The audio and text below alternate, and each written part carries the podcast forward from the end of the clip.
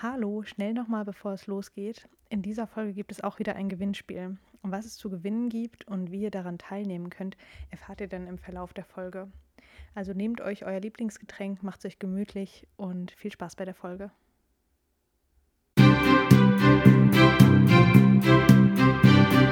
La Broad von Andreas, Anna und Dominik. Folge 54 Friede, Freude, Friedensweg mit Romy Robst.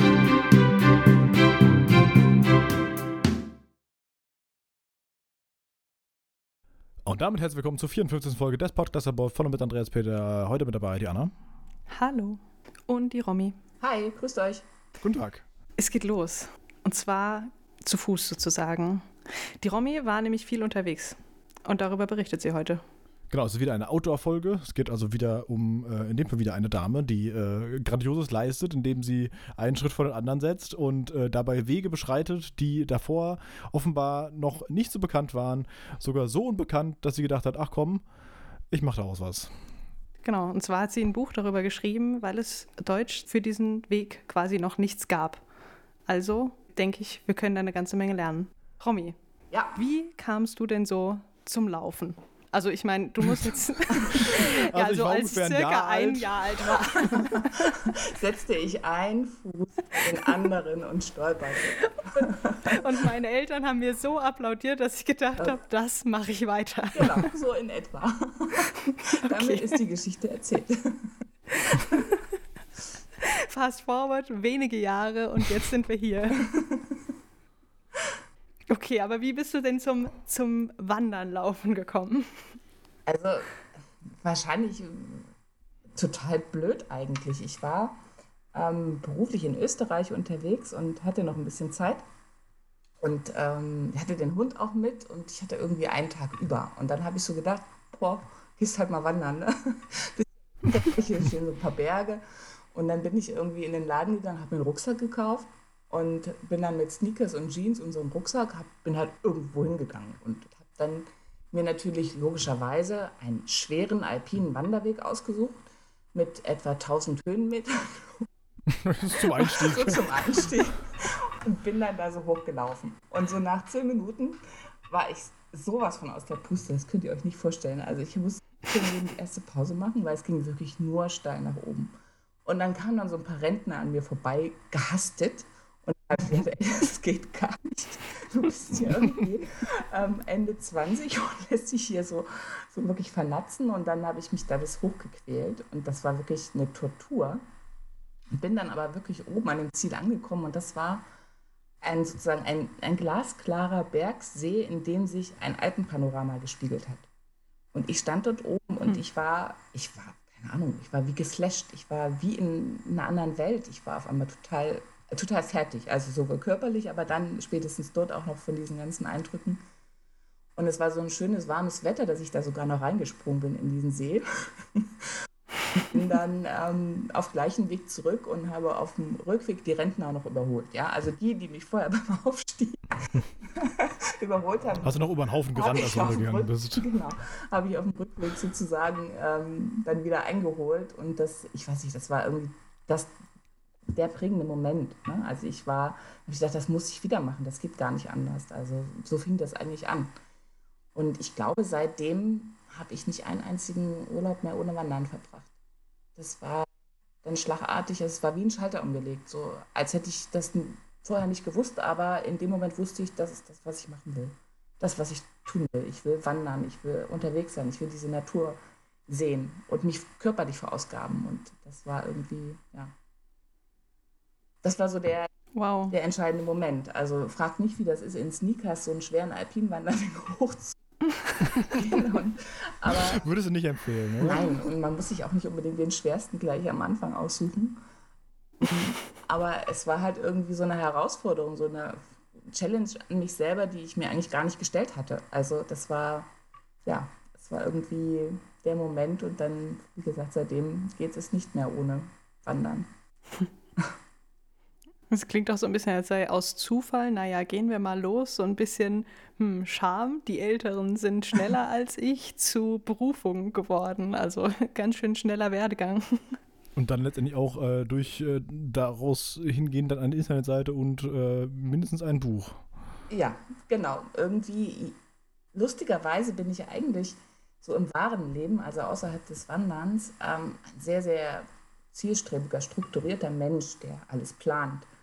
Und witzigerweise ist es beim Wandern, hätten wir, also es ist eigentlich viele Sachen, die sich so durch, durch ganz viele Zufälle ergeben. Also so eine Gelegenheit und dann macht man das mal und dann ergibt sich daraus was.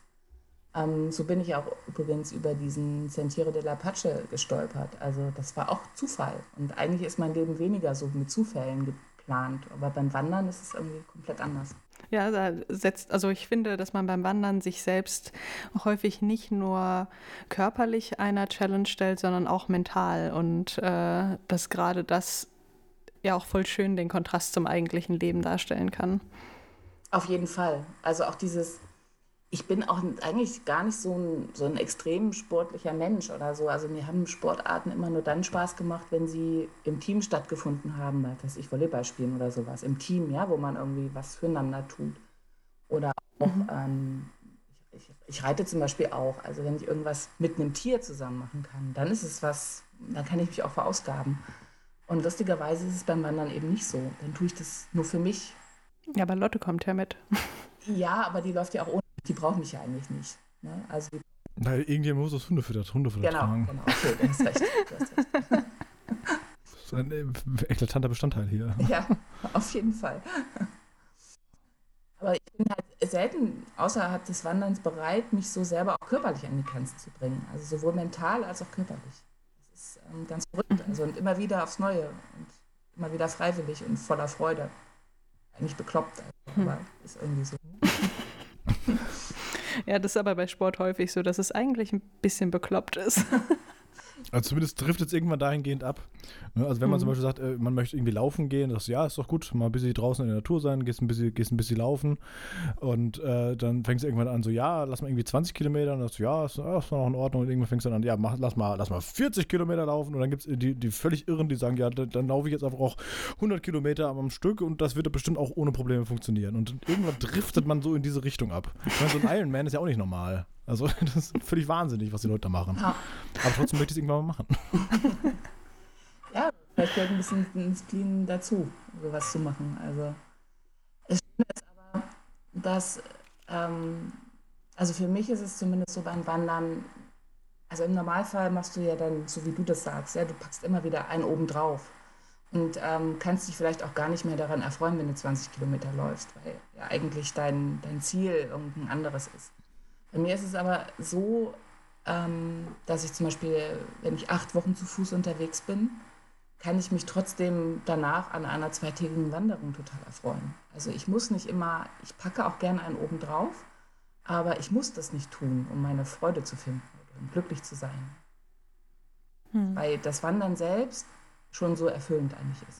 Also dieses ähm, typische, der Weg ist das Ziel, trifft halt so voll zu, oder meinst du? Ja, das trifft zu, aber ohne Ziel ist der Weg auch scheiße. Also. also, das ist ein gutes Zitat. Weg ist das Ziel, aber ohne Ziel ist der Weg auch scheiße. Also wenn ich eine Fernwanderung mache, dann will ich ja irgendwo hinkommen. Natürlich hm. gehe ich nicht um des Zieles wegen los, sondern wegen des Weges. Aber ähm, trotzdem ist es schon Ziel zu haben. Also zu wissen, da will ich irgendwo irgendwann hinkommen. Es ist auch egal, ob ich dafür sieben, acht oder neun Wochen brauche, aber da will ich irgendwann hinkommen. Das ähm, ist beim Fernwandern zumindest sinnvoll. Ich weiß nicht, geht wahrscheinlich auch anders. Einfach drauf los und gucken, wo man ankommt. Aber nee, ich glaube, da ist schon ein bisschen Ziel ist schon nicht. Ja, ich glaube, das macht Sinn, weil sonst weiß ja nicht, also sonst Ziel hat ja auch was so ein bisschen mit Disziplin zu tun, weil wenn du sonst sagst, okay, ach komm, heute ist jetzt ist Feierabend, ich bin jetzt hier angekommen, ist auch okay, ich habe heute aber keine Lust mehr weiterzugehen und höre ich jetzt auf.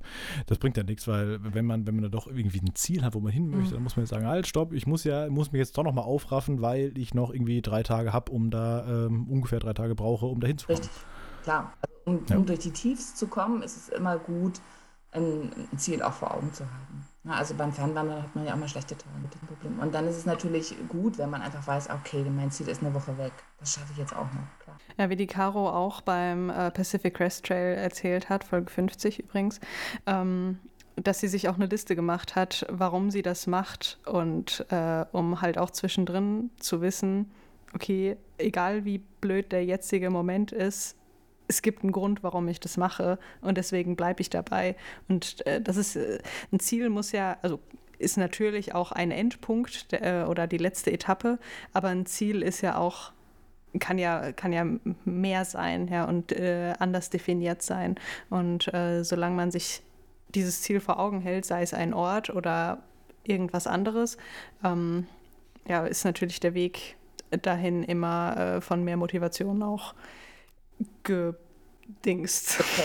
So sagt man, glaube ich, geprägt. Das ist, glaube ich, geprägt, Wort. Ja, ja genau.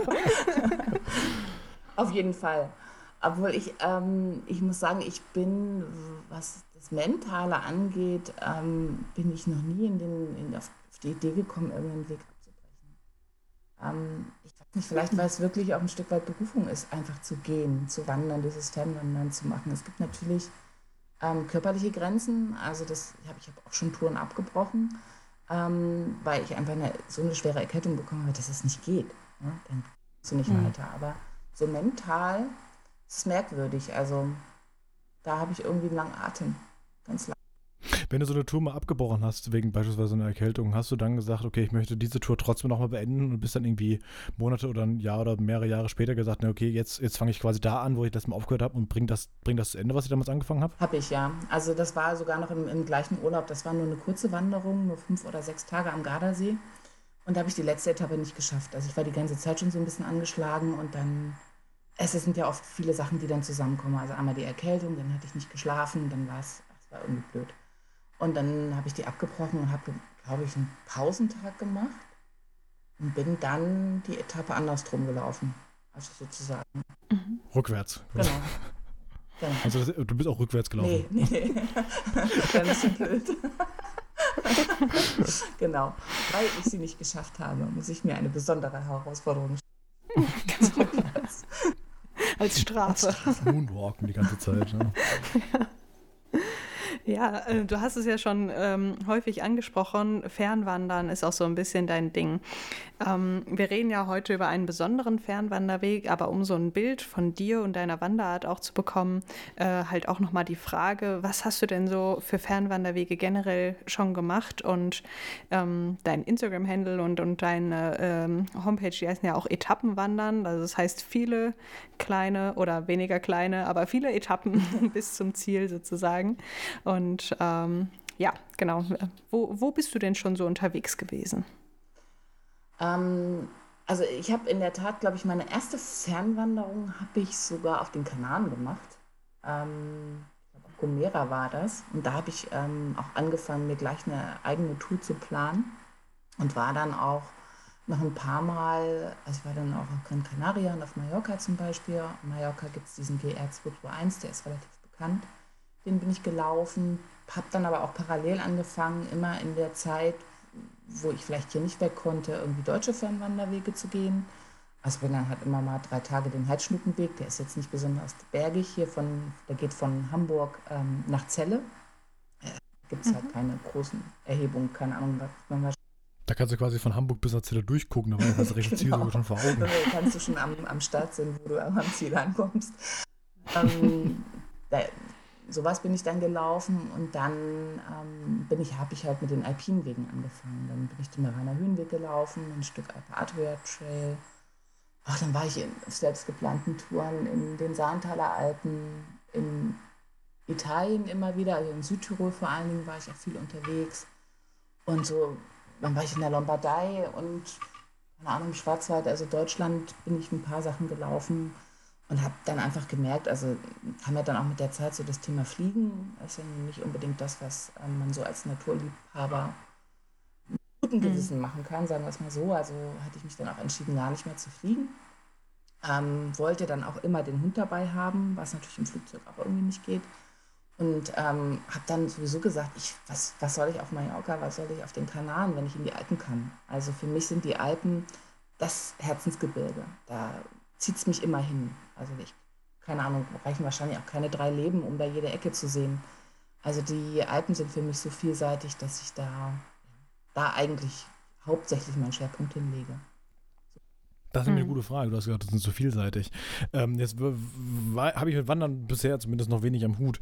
Aber äh, was, was, meinst du mit vielseitig? Weil letztendlich, jo, sind Berge, ne? Also, ähm, wenn du, wenn du ein Bild von einem Berg siehst und du warst da schon mal, könntest du sagen, das ist der ja. und der? Also unterscheiden die sich so sehr voneinander? Ja, kann ich.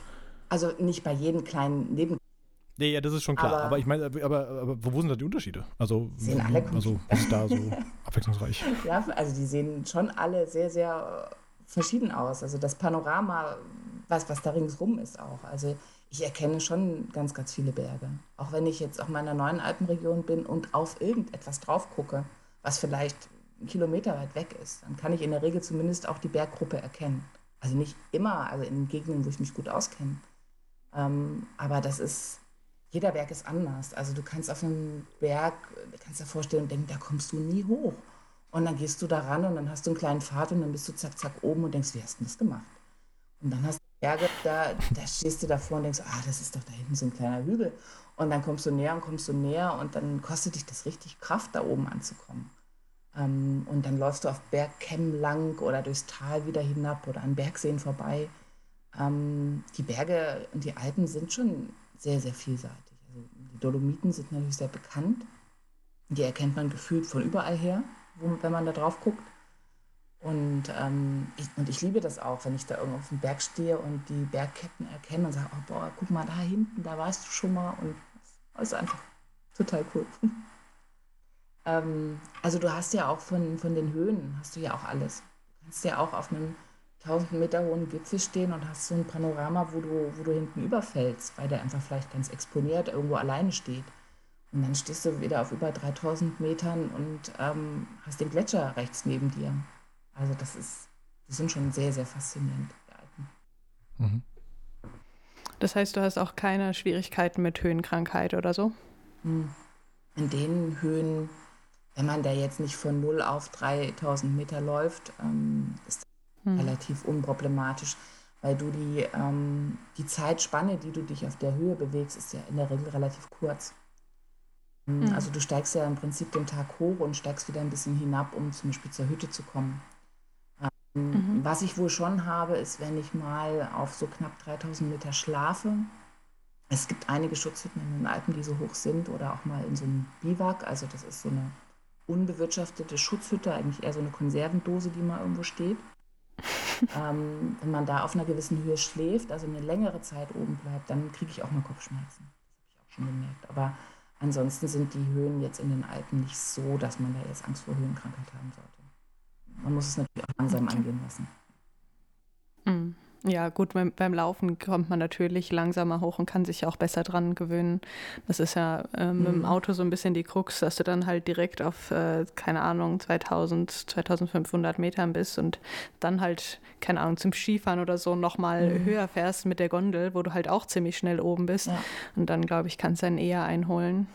Ja, und mit langsam meine ich aber gar nicht mal langsam aufsteigen, sondern sich ähm, also auch ein paar Tage Zeit lassen, um auf eine bestimmte Höhe zu kommen man mhm. beispielsweise wirklich losläuft und vielleicht auch erstmal auf 2000 Meter übernachtet und dann vielleicht beim nächsten Tag auf 2500. Ne? Also, dass man, man mhm. das so ein bisschen streckt, wenn man da jetzt Angst vor hat. Ja. Ich bin auch schon vom Flachland, also hier von der Nähe von Hannover, in den Urlaub nach Südtirol gefahren und bin am zweiten Tag auf den 3000er gestiegen. Das ist jetzt, hat mich jetzt auch nicht irgendwie, mir keine Kopfschmerzen bereitet sozusagen. Aber ähm, da, ich kenne natürlich auch meinen Körper und das sollte man vielleicht nicht unbedingt sofort machen. Ja, besonders wenn man es halt nicht gewohnt ist, dann mhm. äh, ist vorher mal testen und langsam angehen wahrscheinlich eine sinnvolle Sache. Ähm, ja, ähm, der Weg, um den es heute gehen soll, geht auch durch die Alpen. Und äh, du kannst es alles deutlich besser erzählen als ich, aber ich wollte mal so ein paar Hard Facts dazu hier lassen. Und zwar ist das der Friedensweg, der äh, etwa 700 Kilometer lang ist, aber dadurch, dass es halt ein bisschen rauf und runter geht, dieses 700 Kilometer auch gar nicht so arg viel aussagen. Ich glaube 4000 Höhenmeter, stimmt das? Vier? Nein, 80. 80.000, wo habe ich denn? Ja, okay, habe ich. Also 40.000 hoch und 40.000 runter. Ach so, Ach ja, das so. geht ja dann. Genau, das, das äh, waren die, äh, genau. Die, die vier hatte ich noch im Kopf und dann habe ich das Ganze einfach ein bisschen gekürzt und habe aus 40.000 eine 4.000 gemacht. Ja, äh, da, da ah, sieht weiß, man, dass dass du drauf kommst, weil du hast, ich habe ja gesehen, etwa 30 Stunden GZ, 80 Kilometer, 3.600 Höhenmeter im Aufstieg und 4.500 Abstieg. Umfasst dieser erste Abschnitt auf dem Friedensweg. Das ist das erste, was man findet, wenn man Friedensweg Höhenmeter Echt? eingibt. Ähm, interessanterweise das erste, wenn du Friedensweg Höhenmeter eingibst, das hätte ich eine Seite von dir. So gesehen, Daumen hoch. Da hast du, also generell, einfach oft, wenn du Friedensweg suchst, äh, landet man bei dir, ne? Ja, das ist ja aber auch nicht weiter schwierig, weil es gibt ja keine weiteren Seiten. Ja, ja, da, da, da kommen wir ja gleich zu. Aber ich finde das, ich find das trotzdem bis, äh, stop. Also ich meine, das finde das spannend. Aber gut, äh, aber Anna, erzähl mal weiter. Genau, äh, Romy hat auf jeden Fall die Nische gefunden. Genau, die totale. Ja, ähm, genau. Also äh, diese extrem vielen Höhenmeter, die äh, wir uns nicht vorstellen können. Und ähm, es geht vom Stilfser Joch bis nach Sechsten. Das geht komplett durch die äh, italienischen Alpen und geht so von der Schweiz nach Österreich rüber. Und der Grund, warum das Ganze Friedensweg heißt, ist der, dass das im Ersten Weltkrieg die Frontlinie war. Also eigentlich mal ein Kriegsweg und kein Friedensweg, aber eben jetzt durch den Erinnerungsweg, der daraus geworden ist, eben an den Frieden erinnern soll, statt an den Krieg. Du kannst es mit Sicherheit gleich noch viel, viel schöner äh, ausschmücken. Ich wollte nur so den, den ersten Teaser quasi angeben, denn jetzt wäre die nächste Frage, wie zur Hölle kamst du auf diesen Weg, wenn es dazu vorher noch nichts gab? Ähm, ja, das ist wieder so eine, so, eine, so eine Zufallsgeschichte eigentlich gewesen. Ich hatte ja schon von dieser Tour vom Gardasee berichtet, die ich dann abgebrochen hatte vor der letzten Etappe. Und ähm, dieser Friedensweg führt auch am Gardasee vorbei. Und da bin ich auf diesen Schildern, also ihr müsst euch vorstellen, diese italienischen Schildern ist ein Pfosten und dann sind dann da gefühlt 50 Schilder dran. Alle in kreuz und quer in alle Richtungen weisen und du aber eigentlich nur zwei Wege siehst. Und da bin ich einfach über diesen, gar nicht mal, da stand jetzt nicht Sentiero della Pace drauf, sondern da war so eine schwarze Taube.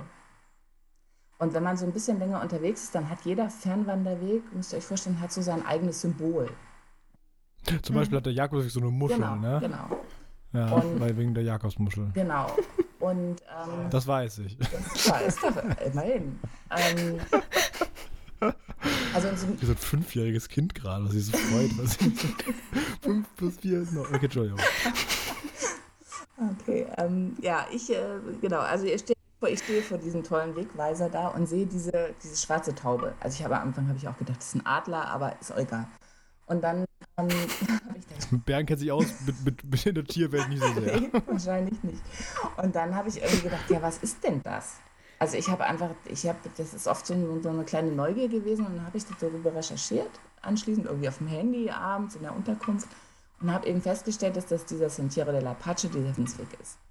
Und dann äh, ist das auch wieder so an mir vorbeigegangen, aber dann, als ich zu Hause war, kam mir das wieder und dann habe ich angefangen, über diesen Weg zu recherchieren und habe irgendwie halt auch festgestellt, dass es eben an dieser Frontlinie aus dem Ersten Weltkrieg, dass er dort dran vorbeiführt und habe halt gedacht, ja, das ist doch eigentlich eine coole Geschichte, da musst du doch irgendwas zu finden. Und dann war ich total entsetzt, als ich eben nichts zu fand und habe mich dann irgendwie, keine Ahnung, verrannt. Ich weiß es nicht. Also ich habe zumindest angefangen zu recherchieren, wo dieser Weg lang läuft. Und so kam eins zum anderen und so mittendrin war mir dann schon klar, okay, jetzt hast du schon so viel recherchiert, es ist wohl irgendwie logisch, dass du diesen Weg dann irgendwie gehen wirst. Ja, so ist das gekommen.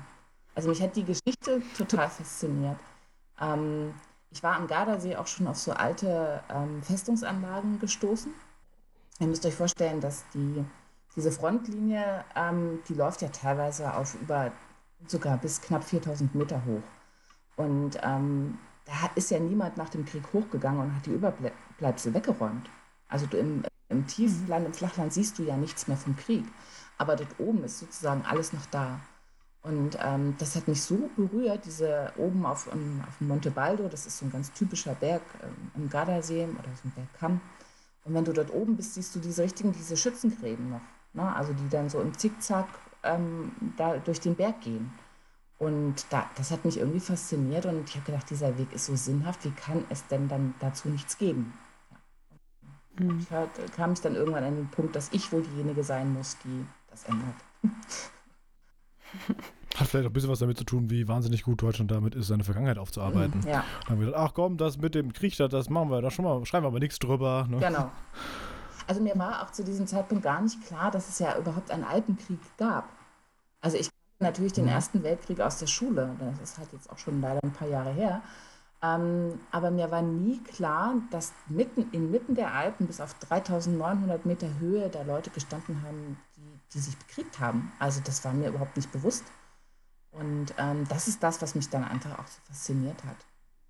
Glaube ich. Also, ähm, natürlich, also das ist was, was man eigentlich nicht hört, es sei denn, man beschäftigt sich bewusst damit. Mhm. Und selbst da, äh, wie du gesagt hast, ist es schwer, was dazu zu finden. Also du hattest ja jetzt vorher schon mehrere Fernwanderwege gemacht. Also du, das, das lange Wandern war dir jetzt nichts Neues. Musstest du dich trotzdem irgendwie darauf vorbereiten? Hast du dir da schon gedacht, dazu schreibe ich was? Ähm, also erstmal muss man sagen, dass ein Fernwanderweg ist ja wirklich ein sehr, sehr langer Weg. Also ich war sozusagen Mehrtagestouren gelaufen. Ich glaube nicht länger als zehn Tage. Ähm, also so, Okay. wir, beim Recherchieren war mir dann schon relativ schnell klar, dass ich diesen Weg nicht in zehn Tagen gehen kann. ähm, Ja. Wird knapp hinten raus. Ja. Also am Tag 70 Kilometer schaffe ich. Ja. Wenn ich da mal so ein bisschen jogge, da geht es bergab, das kriegen wir hin. da, da hinten, da hinten geht es ja nur noch bergab. Ja, super, genau. ähm, und also das war schon meine allererste lange Fernwanderung, die, die ich überhaupt gemacht habe. Und ähm, das hat natürlich, also erstmal habe ich bestimmt ein halbes Jahr gebraucht, um diesen Wegverlauf zu rekonstruieren.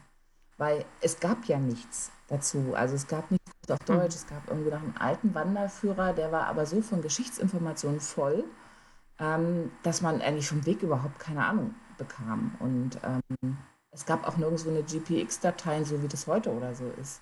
Das heißt, ich habe wir wirklich mit dem Google-Übersetzer die italienischen Seiten übersetzt und dann versucht, so diesen Weg wieder zu finden. Habe irgendwelche Karten bestellt und geguckt, ob der Weg da eingezeichnet ist. Ähm, das hat schon ein halbes Jahr gedauert. Und dann hat es gefühlt noch mal drei Monate gedauert, bis ich meine Ausrüstung zusammen hatte, weil ich ähm, ja dadurch, dass ich auch mit, dem, mit meinem Hund unterwegs war, ähm, musste man natürlich auch ein bisschen anders planen, weil so ein Hund, du kriegst ja kein Hundefutter in der Hütte. Ne? Also von daher muss ich ja das Hundefutter irgendwie mittragen und dann erlaubt auch nicht jede Hütte in den Alpen die Übernachtung mit Hund. Das ist dann natürlich auch schwierig zu recherchieren, wenn man im Ausland unterwegs ist. Also wenn ich in Deutschland in, oder in Österreich unterwegs bin, dann kann ich ja anrufen in der Hütte. Aber da ich kein Italienisch spreche, ähm, war das natürlich auch so ein bisschen schwierig.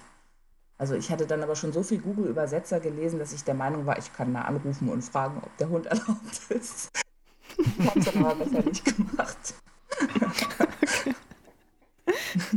Aber das ist ja auch schon äh, eine interessante Information. Du bist quasi äh, immer von Hütte zu Hütte auch gelaufen und warst jetzt nicht komplett auf dich allein gestellt, äh, zum Beispiel mit Zelt oder irgendeiner Art von Campingausrüstung. Richtig? Ähm, nicht ganz richtig. Also ich habe schon, also man muss ja sagen, dass das Wildcampen, also das Zelten in den Alpen auch nicht erlaubt ist. Ähm, und Mhm. ich halte mich, Zwinker, zwinker. ja, ich halte mich da schon grundsätzlich dran, weil ich finde, dieses Übernachten Ja. in der Natur ist mittlerweile so ein Hype geworden, dass das sicherlich auch nicht immer so ähm, förderlich sein kann. Ähm, und ich hatte aber doch ein Notzelt mit, also wo man, wo ich mit Hund und Rucksack aber auch wirklich gerade so reingepasst habe. Also da war nicht mehr viel Luft, weder nach oben noch an die Seite noch sonst irgendwo. Und ähm, das war sozusagen mein Notzelt, falls ich wirklich mal keine Übernachtung mit Hund gefunden habe. Und dann habe ich aber auch wirklich geguckt, dass ich mich, es gibt in Italien oft so kleinere Hütten, die dann nur wochenends besucht werden, zum Beispiel, ein bisschen private Hütten. Und da habe ich mich dann meistens irgendwie dran, dran gestellt mit meinem Zelt. Also das waren aber auch nur eine Handvoll Nächte. Aber ich hatte die Ausrüstung schon mit. Du hast äh, letztendlich liefst auf 45 Etappen hinaus, ähm, wie ich auf deiner Website sehen kann. In sechs verschiedene Gebirgsregionen und Alpen gilt es zu Fuß in etwa 45 Etappen zu durchwandern.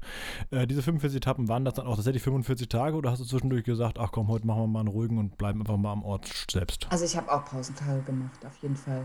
Okay, Ja. weil das kriegt man sonst, glaube ich, auch nicht hin, oder? Nein, du, du tust ja deinem Körper auch was an. Das ist ja, ist ja. Ja. jetzt auch ein, ein relativ schwerer alpiner Weg. Also man braucht jetzt keine, keine Kletterausrüstung oder Gletscherausrüstung, das braucht man nicht.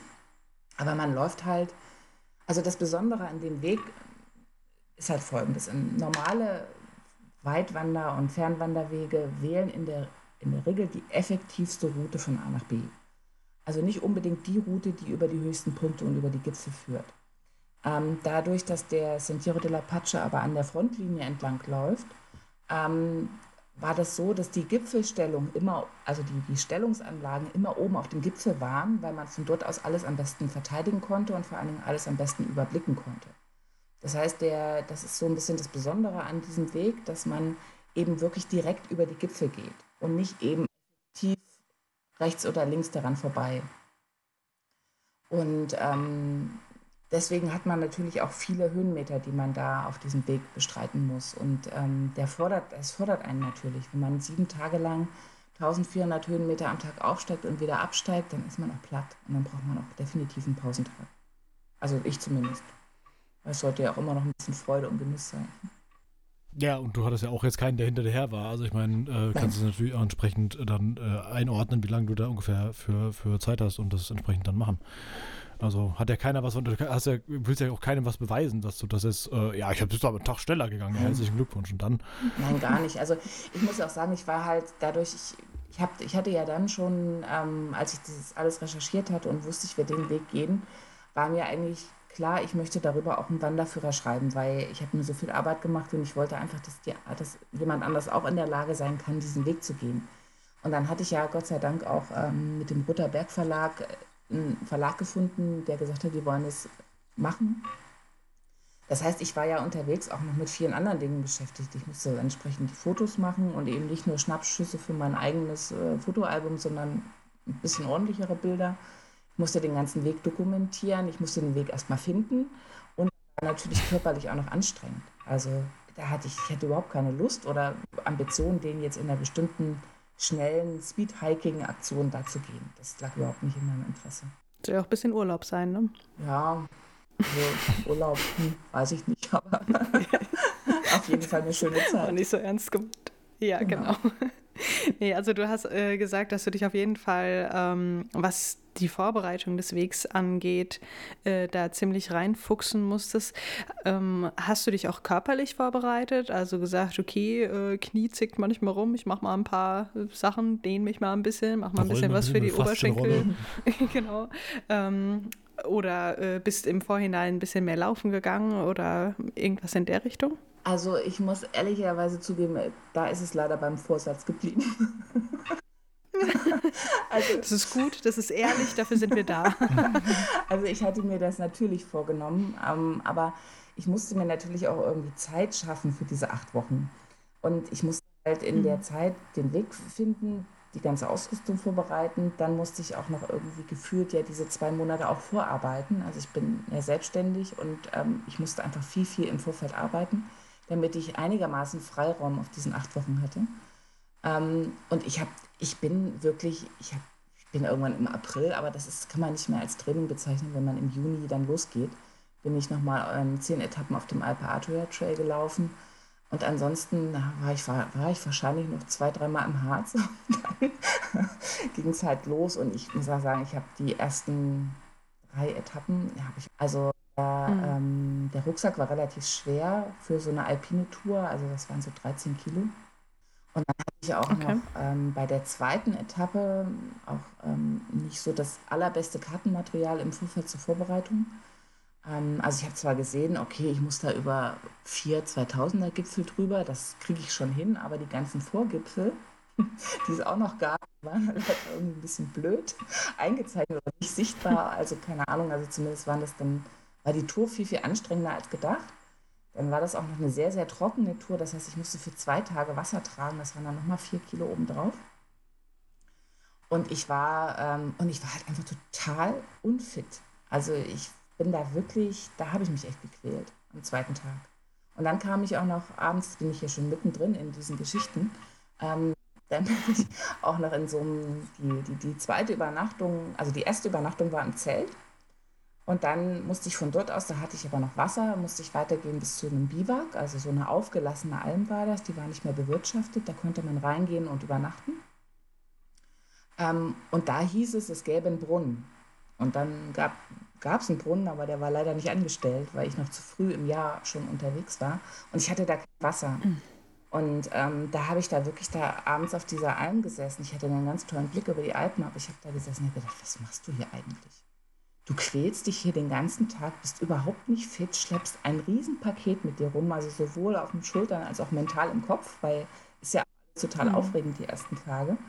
Ähm, und jetzt sitzt du hier in diesem Biwak und hast nicht mehr Wasser. Du kannst dir kein, du kannst dem Hund kein, kein Futter machen, weil die hat auch so ein Trockenfutter, was man anweichen muss. Du kannst selber nichts essen, du hast für morgen kein Wasser. Da habe ich gedacht, was tust du hier eigentlich? Und dann war ich aber dadurch, dass ich so früh im Jahr unterwegs war, konnte ich irgendwie, musste ich nochmal 50 Höhenmeter aufsteigen, also wieder zurückgehen, weil dort gab es Schnee. Und dann habe ich irgendwie Packsäcke keine Ahnung, acht Liter Packsäcke, zwei Stück genommen und habe die mit Schnee voll gemacht und habe den ganzen Abend lang Wasser geschmolzen. Aber danach war ich zumindest für alles gewappnet. Also nach diesem Tag, ähm. Ja, da habe ich mir gewünscht, ich hätte ein bisschen vorher trainiert. Ja, aber du hast aus einer sehr unangenehmen ähm, Situation sehr resourceful, wie ich, auch immer dann man das auf Deutsch sagen würde. Ähm, ressourcenvoll. Schon, genau. Ressourcenschonend, ähm, oder? Schon, ja. ressourcenschonend, ja. Äh, ja ähm, agiert und äh, dich aus diesem Loch selbst rausgezogen und das ja, sind halt diese, diese mentalen Schwierigkeiten, äh, denen man sich ja auf so einem Weg stellt. Und du hattest sie halt gleich am Anfang und hast gleich am Anfang gedacht, nee, ich bin stärker als mein Kopf. Naja, ganz so cool bin ich dann aber auch nicht, ja. Also A gab Ah, ich finde dich schon so cool. Zwischendrin noch viele Situationen, die, die auch sehr, sehr fordernd waren. Und aus der Situation hat mir dann auch wirklich ein Telefonat nach Hause geholfen. Ich saß dann da, ich habe hier kein Wasser was mache ich jetzt nur hier? Und dann irgendwie, ja, also da war dann eben, ist dann so ein kühler Kopf zu Hause, der sagt, ja, hm, was machst du denn jetzt? Und ich sage, guck dich doch mal um und hast du nicht noch Schnee oder irgendwie so. Also das, ähm, da habe ich mich ganz alleine, habe ich mich nicht draus befreit, aber ähm, aber das war doch im Juni. Wie, also ich meine, wie hoch ist das? Dass hast du nicht gesagt, irgendwie so 2000 Elbesmeter? In 2000 Elbesmeter liegt im Juni noch Schnee? Also man muss dazu sagen, genau, das, ähm, das fehlt vielleicht ein bisschen. Der Weg ist richtig, wie Anna vorhin richtig sagte, ähm, der läuft vom Stifter Joch bis nach Sechsten. Und ich hatte aber im, oder im, im äh, 2019 hatten wir im Frühjahr noch eine unglaubliche Schneelast. Ähm, das heißt, der Schnee ist gar nicht mehr weggetaut. Ich konnte meine Tour nicht direkt vom Stifterjoch aus starten, sondern habe mich dann, weil ja alles geplant war, dazu entschieden, ähm, erst eine Teilstrecke in der Mitte zu laufen, weil da die Berge ein bisschen niedriger waren. Ich bin dann sozusagen ähm, erst zehn Tage im Süden gelaufen und bin dann an den Ausgangsort gefahren mit dem Zug und mhm. bin dann im Prinzip dorthin weitergelaufen. Und auch da in den Gardaseebergen, die eigentlich kaum über 2000 Meter hoch sind, hatte ich Mitte Juni nach Schneefelder. Und zwar nicht wenig. Es war ein ganz verrücktes Jahr. Hm. Also im Normalfall kann man da auch im Mai schon laufen, aber in dem Jahr war das ein bisschen schwierig. Jetzt hast du gewisse Skier mitgenommen, sagen, ne? das kann ich leider nicht so gut. Fahren. Ein Hund aufs Snowboard geschnallt. Ja, der Hund raus. ist derjenige, der die wenigsten Probleme hat. Die hat sozusagen ihre eingebauten Spikes und dann ist alles prima. Also total beneidenswert. Ähm, ich wollte noch mal ganz, ganz kurz auf dein Gepäck zurückkommen, weil natürlich ist da auch immer die Frage, was nimmt man denn da so mit, wenn man so eine Tour vor sich hat? Und du hattest 13 Kilo mhm. gesagt. Mhm. Nun ist man ja unter den, den Wanderfanatikern und äh, Fernwandermenschen geht man immer so vom Basisgewicht aus. Das heißt, das, was ohne Verpflegung und Wasser das Gepäck äh, wiegt. Und das waren schon die 13 nein, Kilo nein, nein. oder war das mit? Das war im Prinzip mit.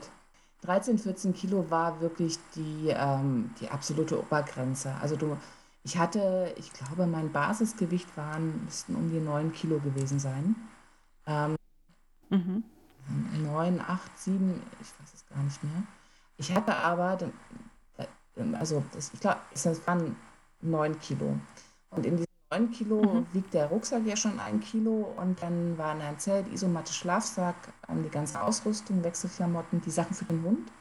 Also der hat ja auch mhm. mindestens eine Regenjacke, eine Isomatte, ähm, hat so ein paar Schuhe, falls die sich mal an den Beinen verletzt oder so, hat so ein Bergsteigergeschirr und ähm, das, waren, das war mein Basisgewicht. Und die restlichen vier, vier Kilo waren immer so die, die Verpflegung für zehn Tage dass ich den mhm, Hund okay. zehn Tage verpflegen konnte und eben selber bis zu viermal ähm, übernachten konnte im Zelt.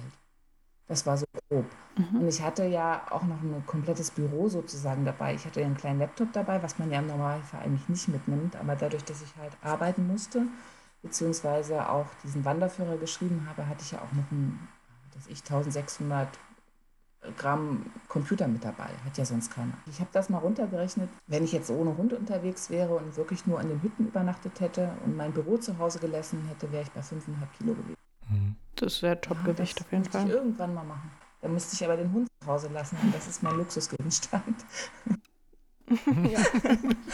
Das ist es dann wert. Das hätte ich auch nochmal gefragt, wie du es gemacht hast mit dem Schreiben, weil äh, was ja auch, äh, ich, ich, weiß nicht, irgendwann hatten wir das auch mal, dass, dass jemand irgendwie unterwegs war und der hatte aber unterwegs dann äh, Sprachnachrichten quasi ins Telefon aufgenommen und darauf dann quasi so ein Log geschrieben und mit dem dann im Nachhinein dann irgendwas geschrieben. Ich weiß nicht, ob das hier war oder woanders, aber ist mir, glaube ich, so in Erinnerung geblieben. Und ähm, du hattest einfach direkt einen Laptop mitgenommen und dann direkt abends oder, oder wann auch immer du Zeit hast, loszutippen. Ähm, das war der Stefan Ort. Ah, danke. Danke. Wusste doch irgendwo, das war doch hier. okay. Ähm, ich, wie habe ich das gemacht? Also ich, ich, ich habe schon auch viel ins ähm, Telefon gesprochen. Ich habe auch Sprachnachrichten aufgenommen. Ähm, weil es ist ja irgendwie, wenn du einen Wanderführer schreibst, dann bei einem Weg, der nicht sonderlich gut ausgeschildert ist, muss ja alles stimmen. Also du musst ja wirklich schreiben, ähm, hinter der roten Laterne links und am gelben Haus wieder rechts und dann bergauf an der nächsten Kreuzung nach oben. Ähm, also du, du, musst das schon sehr, sehr ähm, detailliert beschreiben. Es ist was anderes, wenn du ein Buch über einen Fernwanderweg schreibst, der sehr gut markiert ist. Also wo jeder eigentlich nur so ein bisschen reingucken will und gucken will, ob das so funktioniert. Ähm, aber es gibt ja wirklich viele, die mit dem Wanderführer in der Hosentasche unterwegs sind. Also die wirklich dann gucken, okay, wo muss ich hier lang gehen? Und dann darfst du natürlich nicht links und rechts verwechseln. Sehr gut. In, geh dann in eine Richtung weiter. ähm, aber hattest du vorhin nicht gesagt, dass du diesen, diesen, diesen äh, Wegweiser mit der schwarzen äh, Taube drauf gesehen hast? Das heißt, der, der war nur so genau, sporadisch genau, vergeben? Genau, also der, der Weg Aha. ist, glaube ich, ähm, jetzt müsste ich aber auch mal kurz ins Buch gucken, ähm, der ist 86 bis 96 haben die den gemacht. Als Arbeitsbeschaffungsmaßnahme ähm, haben die den Weg markiert. Und seitdem ist da nicht mehr viel dran passiert. Es gibt ähm, das Teilstück im Trentino ist noch ganz gut markiert, aber es gibt gerade am Anfang und am Ende ist der gar nicht mehr markiert. Und zwischendrin, es fehlen immer mal Wegweiser, die wurden auch immer gerne als Souvenirs eingepackt. Und, wow. Ja, und deswegen ist der nicht unbedingt gut markiert. Das heißt, du hast wirklich Teilstrecken, wo du entweder nach GP, ähm, GPS läufst oder halt mit dem Buch in der Hand. Jetzt hast du in deinem Buch äh, GP, mit GPX äh, quasi. Das heißt, äh, wie kann man sich das vorstellen? Ist das, ist das irgendwie ein, ein Link, wo man sich dann diese Sachen runterladen kann und dann habe ich in meiner App, habe ich äh, in Komoot kann ich das einbinden und Komoot sagt dann links, rechts, genau, raus? Genau, also du kannst es zum Beispiel in Komoot hochladen ähm, die, die, Tracks stehen alle zur Verfügung, die gibt es mittlerweile. Die gab es eben zu meiner Zeit nicht. Aber jetzt habe ich die natürlich alle aufbereitet und ähm, das heißt, du kannst wirklich mit deiner Navigations-App, ähm, das ist natürlich die komfortabelste ähm, Art, unterwegs zu sein, weil du halt nicht mit dem, mit dem Wanderführer an der Tasche unterwegs bist. Aber es gibt eben viele Wanderer, die nicht mit GPS laufen, die wirklich mit einer Karte und einem Wanderführer unterwegs sind. Einfach weil sie puristisch veranlagt sind oder was ist der Vorteil davon? Ja, halt einfach technisch noch nicht so weit sind oder die sich da noch nicht rangetraut haben. Okay. Also ich habe auch schon Leute bei Harztouren, die mir schreiben, dass sie sich das abschreiben vom Blog. ich habe eine Tour geschrieben über eine Wanderung im Harz und die Leute sitzen zu Hause und schreiben sich das ab. Okay. Also es ist manchmal unvorstellbar, aber es ist. Ich meine, es war ja noch nicht so oft Richtung Hannover, aber dieses, also ich meine, wir reden ja gerade über das Internet, das ist jetzt nicht nur bei dir zu Hause so, oder? Das gibt es schon auch flächendeckend. das gibt es auch flächendeckend, ja. Also ich weiß, dass das total unvorstellbar ist. Ich arbeite ja jetzt auch schon seit vielen Jahren ähm, mit, mit, mit Routenprogrammen, ne, mit Navigations-Apps, wie eben mit Komoot. Und dann bin ich unterwegs und es ist total selbstverständlich, damit umzugehen. Aber es gibt eben viele, die, für die ist das nicht selbstverständlich, die trauen sich da nicht ran. Die meinen dann, dass, äh, es sind dann oft so diese Sachen, ähm, wie, ja, dann muss ich ja immer mit dem Internet verbunden sein. Das ist ja heute gar nicht mehr der Fall. Ja, also die, die Karten sind ja alle offline und man läuft mit GPS und dann ist alles prima. Ja, was in dem Fall sogar sinnvoll ist, weil ich glaube, da oben in den Bergen hast du mit LTE nicht so in viel. In Deutschland und in, und, und in, Österreich hast du keinen LTE, aber du. In Italien wahrscheinlich schon. Hast du auf gefühlt jeden Gipfel hast du ähm, volles Netz. Es gibt auch Abschnitte auf dem Sentiero de la Pace, aber die sind mager. So, jetzt hast du gesagt, du hast dich unterwegs auch halt äh, extrem damit beschäftigen müssen, ähm, was du schreibst, wo lang es geht. Du musstest den Weg also sehr wach gehen mhm. sozusagen und sehr darauf achten, ähm, was gerade passiert sozusagen. Und aber gibt es noch irgendwas anderes, womit man sich so beschäftigt? Ähm, weil 45 Etappen, das sind ja auch 45 plus Tage, ähm, die man dann da verbringt. Hattest du irgendwas, hattest du mal Langeweile zum Beispiel? So ein bisschen Podcast gehört auf dem Weg. Also ich habe immer, bevor ich losgehe, Angst vor Langeweile. Dann habe ich irgendwie noch ein Buch auf dem Handy und noch zehn Hörbücher und bei acht Wochen auch gerne mal die doppelte Ladung. Und ich habe noch nie, bei keiner Fernwanderung auch nur eine Zeile gelesen oder gehört mir, mir, ist, also mir ist einfach nicht langweilig. Ne? Ich bin den ganzen Tag an der frischen Luft, viel unterwegs. Ich sitze ja auch dann auch gerne mal eine Stunde irgendwo doof rum und gucke einfach nur in die Gegend und erfreue mich über das, was ich sehe. Und ähm, ich weiß nicht, wie das bei anderen Wegen ist, aber bei dem, bei dem Sentiero de la Pache ist das halt wirklich so, mir ist nicht eine einzige Minute langweilig gewesen. Weil ich habe ja nicht nur diese diese tollen Aussichten und, und, und diese unberührte Natur, ähm, weil der Weg wirklich auch teilweise sehr, sehr einsam so in abgelegene Alpenregionen führt, sondern ich habe ja dann auch noch diese, die Geschichte, die kommt ja dann auch noch dazu. Dann, dann stehst du da auf einem Berggipfel, der irgendwann mal unterminiert wurde und weggesprengt wurde und du stehst da mittendrin und denkst, hier sind mal 500 Soldaten in die Luft geflogen. Also das ist ja mhm. auch emotional total bewegend. Du stehst da und ähm, hast eine Gänsehaut und du brauchst dann auch erstmal wieder zwei Stunden geradeaus gehen, um das alles so ein bisschen für dich auch zu verarbeiten. Das hört sich immer so ein bisschen ähm, abstrakt an, aber wenn du dort bist und, und, und dich mit der Geschichte befasst hast, das ist total aufwühlend. Und ähm, mhm. dann sitzt du da am Abend und ich habe dann oft mir noch auch mal eine Tour runtergeschrieben oder zumindest mal ähm, noch mir ein paar Notizen gemacht. Es hat ja auch nicht alles ganz so geklappt, wie ich wollte. Also teilweise musste ich auch mal eine Umgehungsstrecke oder so für den Wanderführer finden, weil eben die Hauptstrecke zerstört war, ähm, dass man den Weg eben trotzdem gehen kann. Also da, mir war nicht, nie langweilig. Und in Pausentagen bist du und bist du irgendwie, musst du deine Wäsche waschen und dann ähm, musst du einkaufen und dann, dann sagst du, okay, jetzt kaufst du noch Gulasch für den Hund, damit der auch noch ein bisschen Kalorien sammelt in Pausen. Also du bist ja dann auch mit den ganzen essentiellen Sachen keine Ahnung, oder mal Beine rasieren. Also sowas halt. Ja, ja kenne ich. das dauert.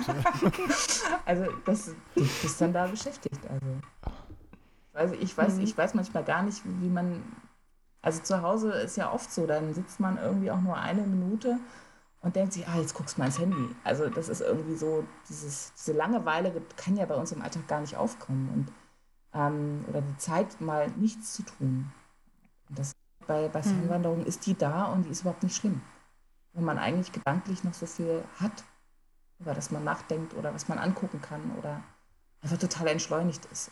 Ja, es ist, manchmal habe ich das Gefühl, beim Wandern ist es so, du, du besinnst dich auf so diese Basisdinge in deinem Leben und die sind aber extrem intensiviert und dadurch wird es irgendwie nicht, nicht langweilig, weil man sich so sehr um sich und seine Umgebung kümmert, was man normalerweise im Alltag halt voll ausschaltet.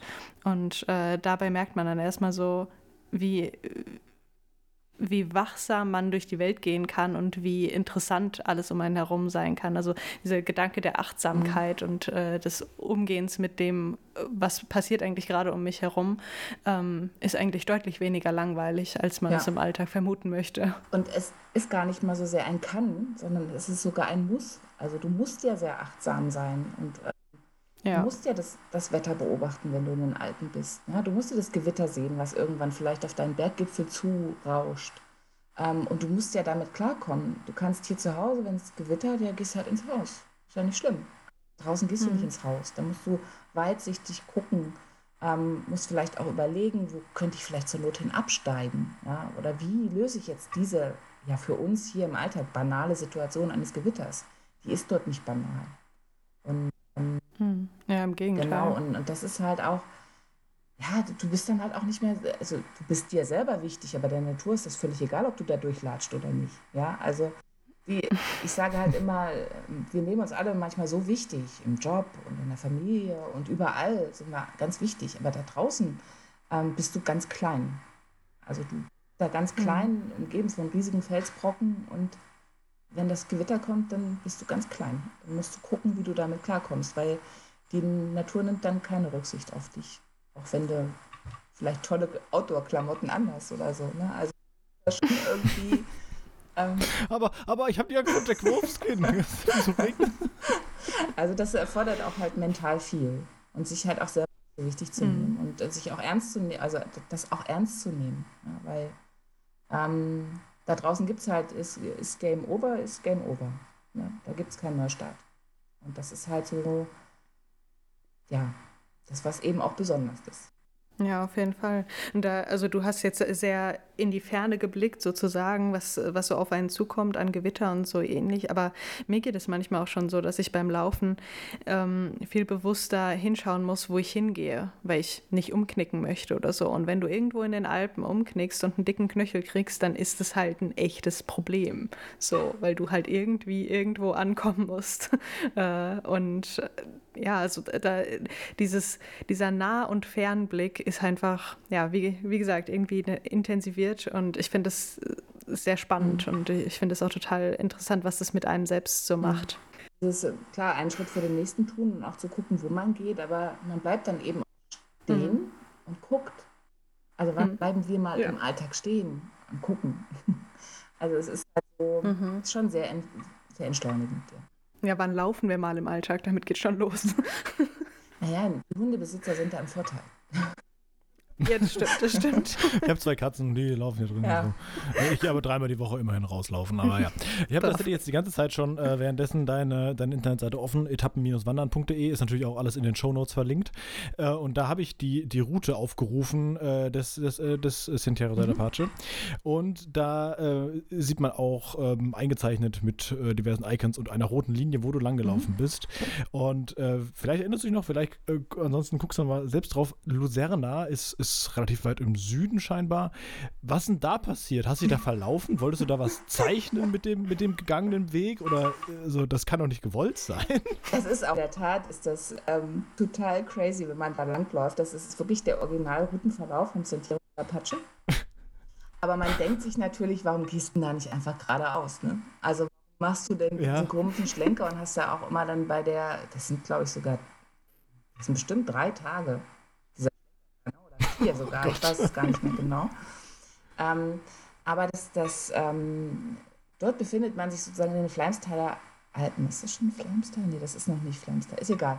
Ähm, und das ist so eine, ähm, eine etwas, ist eine Hochebene, also auf über 1000 Meter gelegen. Und diese Hochebene ist so durchzogen von so tiefen Schluchten. Und auf dieser Hochebene fand im Krieg das war so auch so ein bisschen dieser, also ein richtiger Stellungskrieg, ne? also wo die auch wirklich miteinander gekämpft haben. In den Bergen selbst musst du dir ja vorstellen, es gab eine Gipfelanlage, die konntest du auch locker mit drei Mann halten, selbst wenn von unten 100 kamen. Aber dort, dadurch, dass es so ein bisschen flacher war, ähm, gab es dort unglaublich viele Festungswerke, also so alte ähm, ja, Anlagen, Wehranlagen. Ähm, und die gibt es noch. Und du kannst dort teilweise auch reingehen. Macht es aber Sinn, eine Taschenlampe mitzunehmen und ähm, in diesem Bereich Luserna gibt es unglaublich viele davon. Und dieser Friedensweg führt natürlich dort entlang. Das heißt, du kannst dann wirklich, ähm, gerade in Luserna selbst gibt es auch so einen Berg, ähm, da kann man reingehen und äh, muss man auch aufpassen, dass man sich da drin nicht verläuft. Also da sieht man wirklich, wo dann, was weiß ich, 500 Soldaten oder so stationiert waren. Deswegen läuft man da so ein bisschen komisch, weil die Frontlinie da auch so ein bisschen komisch ist, beziehungsweise sich immer mal wieder verschoben hat. Hm. Okay. Dann macht das Sinn, weil ich fand das irgendwie so, das fand das so rum. Gott, da hast du total die Orientierung verloren.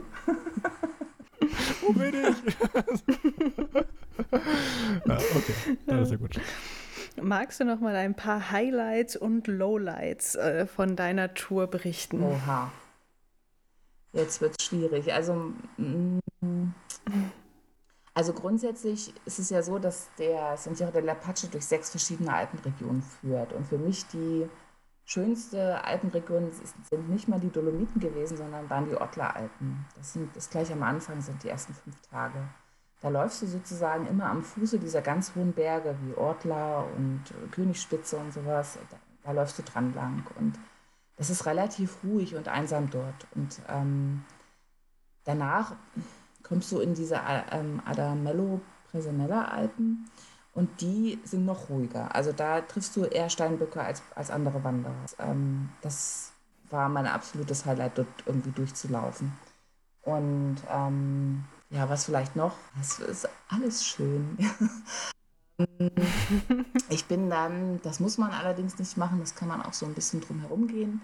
Die Marmolata, das ist ähm, der höchste Berg der Dolomiten, die ist irgendwie 3000, irgendwie über 3340 Meter hoch.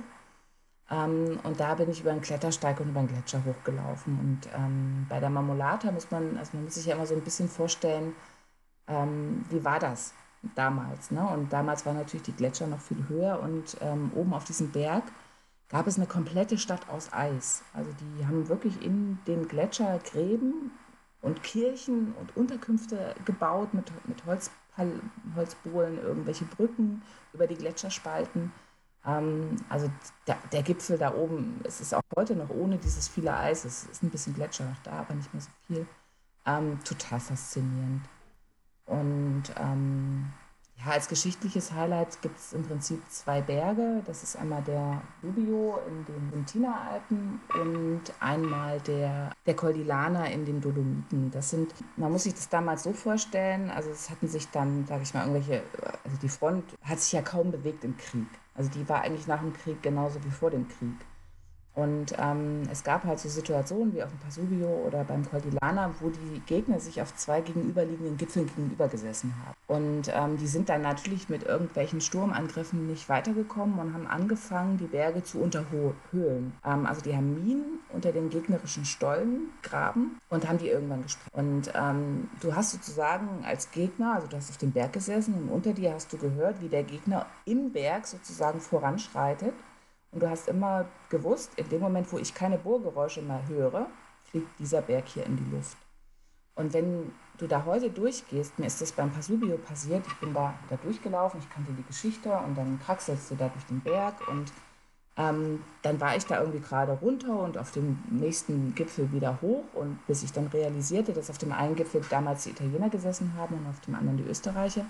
Und dann habe ich mich umgedreht und dann siehst du, ein Berg, der halb weggesprengt ist. Der ist einfach nicht mehr da. Also der ist komplett halb weg. Und ähm, da, das war für mich eigentlich ja, fast der ergreifendste Moment. Ne? Also wenn du siehst, bist da durchgelaufen und das, du siehst so richtig, wie der Berg damals in die Luft geflogen ist.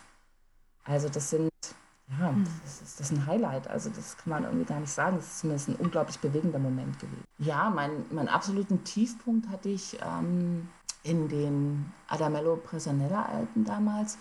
Da, ähm, wie soll ich das sagen, da hatte ich eine anstrengende Tour am Vortag und ähm, bin dann weitergelaufen am nächsten Tag und hatte dann irgendwie Steinböcke gesehen und irgendwie fantastisch und dann ging doch da hinten der Weg hoch und dann ah, dachte ich schon, okay, ist das jetzt wirklich ein Wanderweg? Naja, gehst mal weiter und dann bist du gegangen und dann gehst du noch weiter und dann kam ich so an so ein paar Stufen. Ich habe schon gesehen, der Weg war irgendwie zerstört, da muss irgendwie eine Lawine oder irgendeine Geröllmasse runtergegangen sein, ein Murrenabgang oder sowas.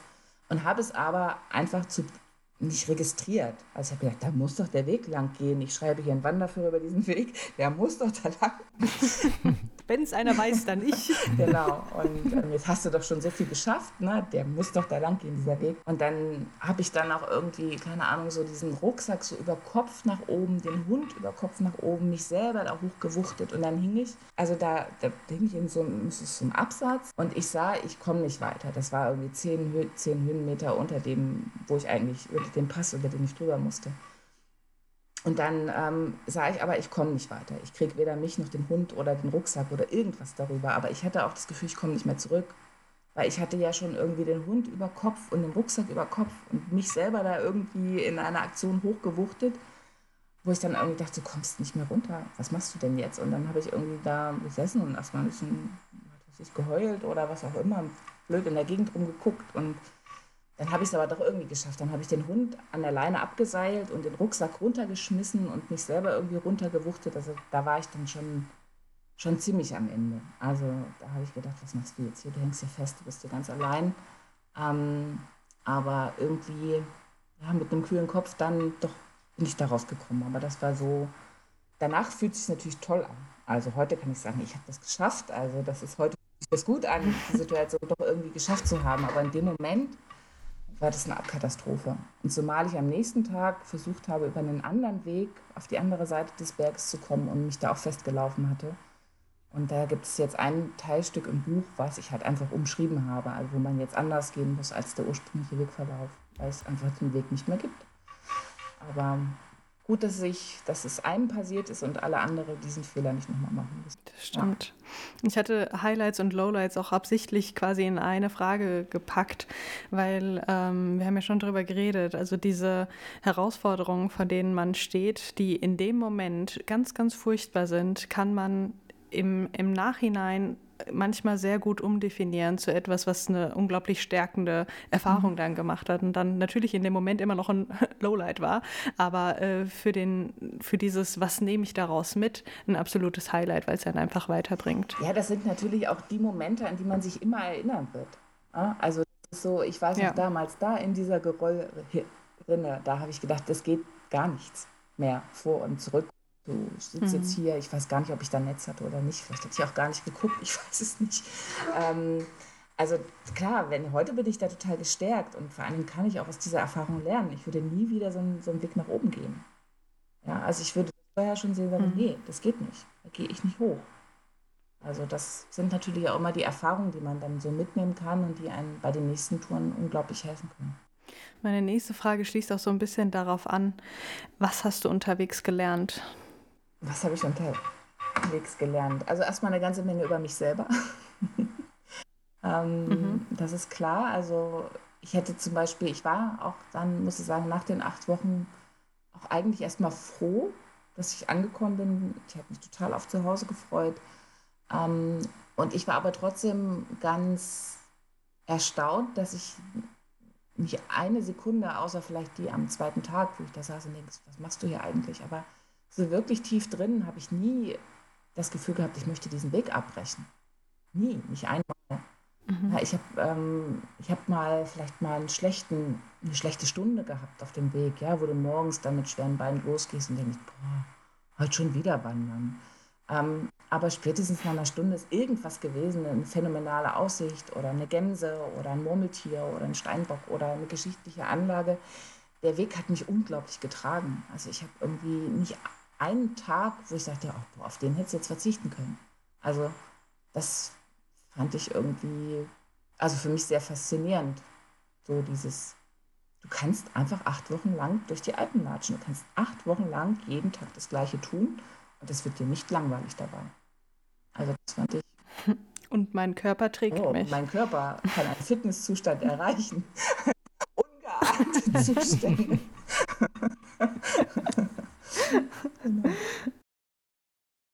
Sehr schön, vielen mhm. Dank. Ja, das Buchschreiben. Du hast unterwegs ganz viel gemacht und danach ging wahrscheinlich die Arbeit dann auch nochmal so richtig los, wenn ich, äh, wenn ich mir das richtig vorstelle. Ähm, möchtest du zu deinem Buch noch ein bisschen was dalassen, sozusagen? Ein, ein paar geistige Ergüsse zum Buchschreiben. Ein paar geistige Ergüsse zum Buchschreiben. Also mir ist es nicht so schwer gefallen, dieses Buch zu schreiben, logischerweise. Ich schreibe schon viele, viele Jahre meines Lebens und auch den Blog und Wanderberichte gerne. Und wenn es gibt, also dieser Sentiero de la Pace ist halt für mich ein Herzensprojekt und da ist mir jedes Wort leicht gefallen, was ich geschrieben habe. Der Prozess dann, bis das Buch dann irgendwann mal in den Händen ist, ist natürlich ein unglaublich langer Prozess.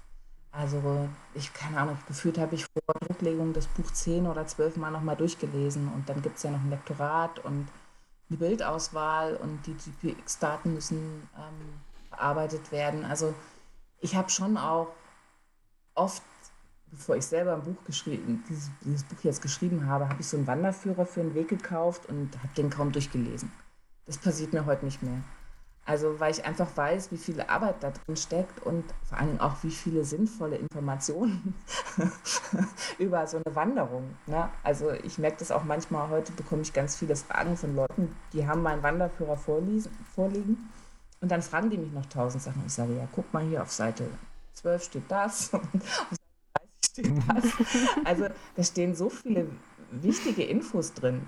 Ja, auch allein zum Schwierigkeitsgrad oder was sich dahinter verbirgt. Also das ist so ein bisschen, also man sollte so ein Ding halt auch lesen. Also ist das habe ich mir mhm. auch vorgenommen, wenn ich ein Wanderbuch in der Hand habe, was ja so klein daherkommt. Ähm, ich lese jetzt auch die ersten 30 Seiten. Das Buch kann man äh, kaufen auf deiner Internetseite. Genau. Das ist ganz cool. Äh, das heißt, man kann das entweder direkt bei dir bestellen, wo wahrscheinlich auch mehr bei dir ankommt, oder man geht auf Amazon, äh, wo weniger bei dir ankommt. Äh, ich glaube, die. Buchladen. Auch wichtig. Wo so mittelfiel bei dir ankommt. Für mich ist es egal, ob man es im Buchladen oder bei Amazon kauft. Ähm, das macht für mich persönlich jetzt also als Autor keinen Unterschied. Ähm, aber es ist natürlich schon die Frage, wo die Provision landet. Ne? Ja, das ist wohl wahr. Das, das darf sich dann jeder selbst überlegen. Genau. genau. Ähm, das hast du in der, in der Pre-Show, hattest du noch erwähnt, äh, hörbar auf äh, patreon.com slash labroad, ähm, dass du gerade auch wieder am, am Schreiben eines Buches bist und äh, möchtest du darüber noch mal kurz was erwähnen? Ja, es ist halt, also ähm, jetzt in dieser Corona-Zeit ist es halt für mich eine super Aufgabe, hier ähm, noch ein Buch über das Winterwandern im Harz zu schreiben ich habe eher zum Harz persönlich immer so ein ambivalentes Verhältnis. Also weil es ist halt ein Gebirge und ich liebe die Alpen. Damit ist natürlich sind die mhm. Berge halt zu klein und die Wege zu einfach und überhaupt. Und es ist auch alles viel zu viel, viel zu nah an Städten und sowas dran. Ähm, aber es ist nun mal mein Gebirge sozusagen um die Ecke und, äh, und ich, mag, ich mag den Harz im Winter total gern. Und ähm, deswegen habe ich dann gesagt, ach komm, dann schreibst du das Buch jetzt. Und ähm, bin jetzt auch heilfroh, weil mich das natürlich hier über, gerade über diese Corona-Zeit unglaublich trägt. Ähm, ich kann viel unterwegs sein und, und es ist halt so oft, das, was man so vor der eigenen Haustür hat, das schätzt man nicht so besonders. Und ähm, das ist jetzt so ein bisschen anders, weil ich bin ganz viel unterwegs und, und entdecke irgendwelche Plätze, wo ich denke, boah, das hätte ich nie vermutet, dass es sowas im Harz gibt. Und das macht mich irgendwie total zufrieden im Moment. Also nächstes Jahr zum Herbst kommt dann ein zweites Buch raus. Diesmal nicht Alpen, sondern Harz. Das ist sehr schön. Nächstes Jahr zum Herbst, also Herbst 2022? Nee, Herbst 2021. Dieses Jahr also dieses Jahr im Herbst. Das äh, hört bei mir erst irgendwann im Frühjahr auf mit dieses und nächstes. Ah, okay. okay.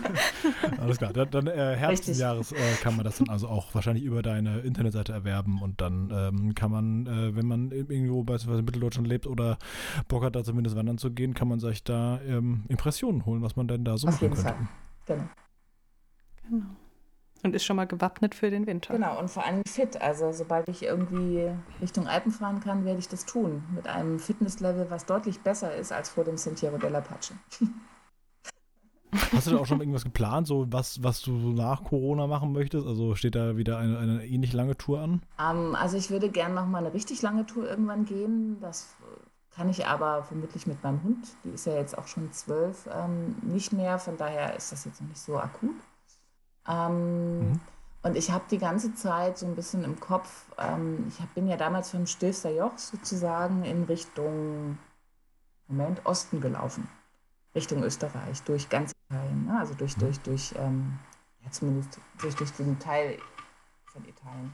Und mir schwebt immer irgendwie noch mal so ein bisschen vor, vom Stilfster Joch in die andere Richtung zu laufen, bis zum Mont Blanc. Ähm, aber mal gucken und dann mir vielleicht auch wirklich meine Route komplett selber planen. Das wäre nochmal irgendwie so ein Traum. Aber ja, es ist halt schlecht zu planen im Moment und ich brauche halt auch immer ein bisschen Planungszeit. Ähm, du, du, sagst du, du kannst einfach im Prinzip nur noch, äh, also jede Rede, Wanderung, jeder Urlaub, den du machst, ist quasi mit Wandern verbunden. Und du bist ja noch sehr jung. Also du bist jetzt nicht zwölf, aber du bist halt jung. Ja, äh, hast du irgendwann so das Gefühl, so, ja, irgendwann sind die Alpen halt auch abgelaufen? Also du hast vorhin gesagt, nee, da kann man ja quasi so leben lang, bla bla bla, und das wahrscheinlich da hast du immer noch nicht alles gesehen. Aber hast du irgendwann so die, die, die Angst davor, dass du irgendwann da gesagt hast, okay, weißt du was, Alpen bin ich durch, habe ich keinen Bock mehr drauf, ich möchte jetzt was anderes machen. Und, und dann äh, hast du keinen Bock mehr zu wandern oder gehst einfach zu einem anderen Gebirge? Pla plant man sowas? Nee, sowas plant man, glaube ich, nicht. Also ich habe ja damals, als ich, nachdem ich vom Sentiero de la Pace wiederkam, habe ich ja gedacht, naja, jetzt wird jede andere Alpenwanderung immer sich mit diesem Weg messen müssen. Und mhm. ähm, das ist aber gar nicht so. Also ich kann auch in den tieferen Lagen mhm. gehen und denke, also natürlich sind so ein bisschen die ganz hohen Berge, also die so ein bisschen über 3000 Meter sind, ist halt immer so meine persönlichen Highlights. Aber ich kann auch fünf Tage lang durch eine Alpenregion gehen, die nicht so hoch führt und habe trotzdem unglaubliche Freude dran. Also ist momentan für mich schwer vorstellbar, ohne Alpenfernwandern irgendwie unterwegs zu sein. Aber ähm, ich bin ja doch nicht mehr ganz so jung, wie du mich jetzt hier machen willst. ähm, äh, und habe natürlich auch schon ein bisschen was, ja, irgendwann wird vielleicht auch der Körper gar nicht mehr so mitmachen, wie ich das gerne hätte. Und ähm, dann bin ich aber ziemlich sicher, dass es mir da an Ideen nicht mangelt. Also irgendwas Tolles werde ich schon irgendwie finden, um meine Freude aus, ausleben zu können, sagen wir es so. Und wenn es irgendwie, keine Ahnung, ein Hof mit Tieren ist oder irgendwas. Also das ist aber wahrscheinlich noch lange hin. Sehr schön. Ansonsten dann äh, mache ich an dieser Stelle auch wieder meinen, meinen typischen Satz. Wenn auch ihr vielleicht irgendwo äh, wandern wart oder einen anderen schönen oder vielleicht auch weniger schönen Urlaub irgendwo verbracht habt und davon berichten möchtet, dann könnt ihr euch gerne bei uns melden. Indem äh, ihr entweder auf äh, labroad.de slash mitmachen geht und dort das Kontaktformular ausfüllt. Wenn ihr Bock habt, könnt ihr da auch drei Stunden Sprachnotiz hinterlassen. Dann, ähm, wenn ihr sagt, ah, kein Bock, das alles zu schreiben, ich mache kurz zwei Minuten Sprachnachricht und lade die hoch, gar kein Thema. Oder aber ihr geht über instagram.com Instagram slash slash pod Das sind wir, das heißt, da könnt ihr uns auch eine Nachricht schreiben und dann sagen wir, hey, cool, gutes, gutes Thema, nehmen wir auf jeden Fall auf unsere Liste und ähm, ja, dann äh, melden wir uns äh, bei euch zu gegebener Zeit und äh, können dann über diese tollen Themen sprechen. Und das macht immer ganz besonders viel Spaß, darüber zu reden. Ja, nicht wahr, Romy? auf jeden Fall. Kann ich nur empfehlen. Sehr gut. Was hält Lotte oh, davon? Ich glaube, die liegt auf dem Sofa und pennt. Die warten Okay. Grüße an der Stelle. Ähm, es ist halt immer wieder schön, auch über so eine Reise zu sprechen, ne? weil man die ja irgendwie dann nochmal ein bisschen mit durchleben kann. Nochmal erneut. Ja, das kriegen wir auch öfter als Feedback und das ist äh, immer sehr schön. Hast du sehr schön gesagt.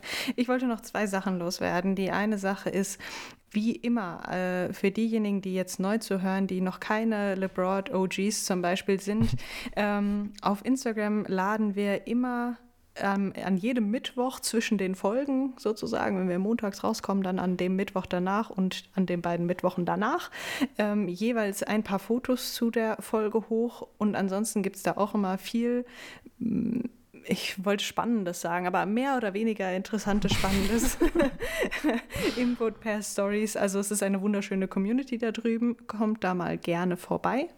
Und das Zweite, was ich loswerden wollte, ist ein äh, dicker Dank an alle, seien sie die äh, LeBroad OGs oder eben nicht. Vielen Dank fürs Zuhören und ähm, fürs Interagieren mit uns. Das freut uns sehr. Das war's. Ende Prima. der Durchsage. Romy, hast du noch etwas zu sagen?